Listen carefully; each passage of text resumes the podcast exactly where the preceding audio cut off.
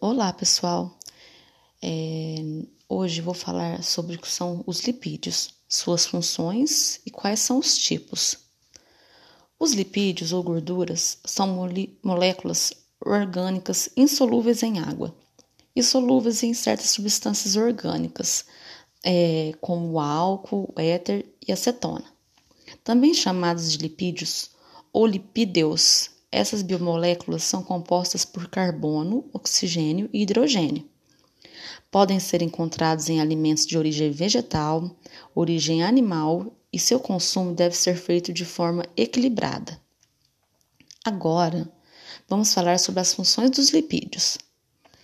Os lipídios apresentam funções importantes para nosso organismo, como reserva de energia, que é utilizada pelo organismo em momentos de necessidade Está presente em animais e vegetais, como isolante térmico nos animais, e as células gordurosas formam um isolante térmico que atua na manutenção da temperatura corporal, sendo fundamental para animais que vivem em climas frios.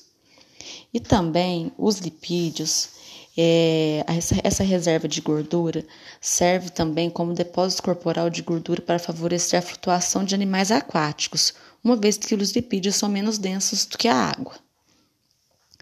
Então, como os ácidos graxos é, estão presentes nos óleos vegetais extraídos das sementes, como de soja, girassol e a de milho, que são utilizados na síntese de moléculas orgânicas e das membranas celulares na absorção de vitaminas. Auxilia na absorção de vitamina A, D, E e K, que são lipossolúveis e se dissolvem nos olhos. Como essas moléculas não são produzidas no corpo humano, é importante o consumo desses óleos na alimentação. Vamos falar um pouco agora sobre as estruturas dos lipídios. Os lipídios são estéreis isso quer dizer que são compostos de uma molécula de ácido graxo e de um de álcool ou glicerol ou outro. E são insolúveis em água. Por quê? Suas moléculas são apolares, ou seja, não têm carga elétrica e por esse motivo não possui afinidade pelas moléculas, moléculas polares da água.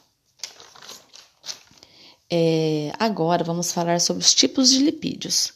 Tem os carotenoides, que são pigmentos alaranjados presentes nas células de todas as plantas que participam na fotossíntese, junto com a clorofila. Porém, desempenham um papel de assessora. Um exemplo de fonte de caroteno é a cenoura, que ao ser ingerida, essa substância se torna-se propulsora da vitamina A, que é fundamental para uma boa visão. Os carotenoides trazem benefícios também para o sistema imunológico, que atua como anti-inflamatório. Também tem as ceras que estão presentes na superfície das folhas, das plantas, no corpo de alguns insetos, na cera das abelhas e até mesmo naquela cera que fica dentro do ouvido humano. Esse tipo de lipídio é altamente dissolúvel e evita a perca de água por transpiração. Temos também os fosfolipídios, que são os principais componentes nas membranas das células. São formados por um glicerídeo combinado com um grupo de fosfato.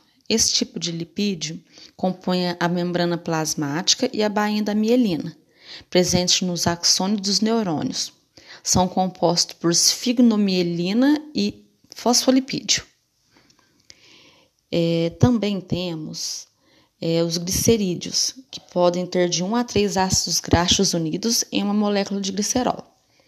O exemplo mais conhecido é o triglicerídeo, que é composto por três moléculas de ácidos graxos.